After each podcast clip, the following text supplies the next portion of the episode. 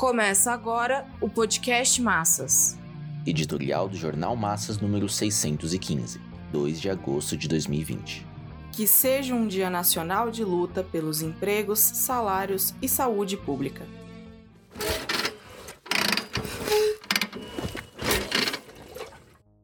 As centrais sindicais decidiram pela convocação de um Dia Nacional de Luta pela Vida e Empregos para 7 de agosto. O Partido Operário Revolucionário vem fazendo uma campanha pela organização de um Dia Nacional de Luta pelos Empregos, Salários e Saúde Pública. Criticamos os atos pelo impeachment e pela democracia por terem como conteúdo uma solução burguesa para o impasse de Bolsonaro e a crise de governabilidade. A luta contra o governo militarista, ditatorial, fascistizante, antinacional e antipopular está plenamente colocado, mas com a política, os meios e as reivindicações da classe operária e demais explorados. O Fora Bolsonaro do PT, correntes de esquerda, centrais e movimentos têm por estratégia burguesa o impeachment, que, na melhor das hipóteses, pressupõe um governo democrático burguês. Assim, se contrapõe à estratégia da luta proletária por um governo próprio, o governo operário e camponês. O desvio do descontentamento dos explorados com o governo antipopular para uma solução parlamentar implica pôr de lado a luta pelos empregos, salários e saúde pública de maneira que a frentona pelo impeachment, montada por essas forças, está em franca contradição com as necessidades mais elementares da maioria oprimida. A sua irresponsabilidade chegou ao ponto de jogarem com um Dia Nacional de Luta de 12 de julho. Não se organizou absolutamente nada e o fracasso foi contabilizado antecipadamente. A Frentona assim se comportou, porque viu e avaliou que não iria prosperar o movimento pelo impeachment, uma vez que no Congresso Nacional e no STF passou a vigorar uma virada no sentido de amortecer os conflitos institucionais. Bolsonaro e seus generais não tiveram outra via senão recuarem em suas pretensões golpistas, devido às condições adversas da economia, divisões interburguesas e pressões de poderosos grupos econômicos interessados em manter a diretriz do ministro Paulo Guedes.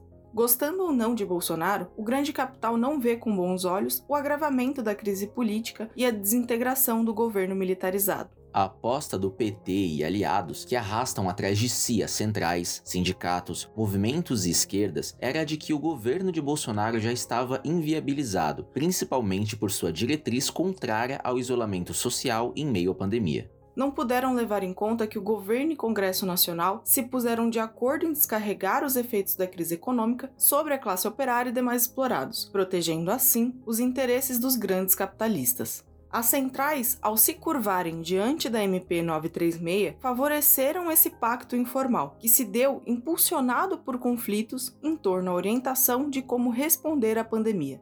O PT, PCdoB e PSOL, partidos que apostam na via parlamentar reformista, participaram de uma maneira ou de outra, direta ou indiretamente, das negociatas entre governo e Congresso Nacional. Submeteram-se às divergências suscitadas pela política burguesa do isolamento social. As esquerdas sem parlamentares foram atraídas por esse movimento interburguês, entre elas o PSTU, uma vez que não tem política independente do reformismo foram responsáveis pelo fracasso do Dia Nacional de Luta de julho. Agora, essas mesmas forças voltam a convocar sob a bandeira geral de defesa da vida e dos empregos. O problema está em que continuam agarrados às disputas políticas em torno à política burguesa do isolamento social. Tudo indica que a bandeira de defesa dos empregos não passará da simples palavra. Isso porque apenas ocultaram dessa vez o objetivo principal, que é o impeachment. O POR defende que rompam de fato com a linha de submeter as massas ao jogo parlamentar e às eleições, utilizando-se para esse objetivo das centrais e sindicatos. Milhões foram demitidos ou tiveram redução salarial em plena pandemia. Os desempregados superam os empregados. A informalidade passou por cima do trabalho formal. O trabalho remoto ganhou proporções impensadas. A pobreza, miséria e fome deram um salto à frente. É daí que a classe operária se reerguerá depois de ser levada ao precipício da crise sanitária e econômica o POR luta para que a vanguarda com consciência de classe encarne o enfrentamento à política de colaboração de classes dos reformistas, dos burocratas sindicais e carreiristas que se valem do movimento popular, que rechace os interesses eleitorais que ganham corpo no momento, que trabalhe por um verdadeiro Dia Nacional de Luta com paralisação em defesa dos empregos, salários e saúde pública.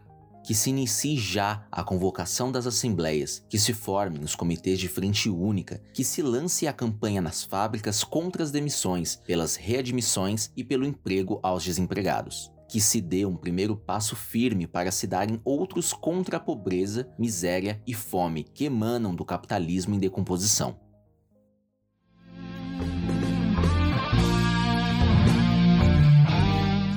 Esse podcast é apresentado pelo Partido Operário Revolucionário, membro do Comitê de Enlace pela Reconstrução da Quarta Internacional. Para mais informações, acesse pormassas.org.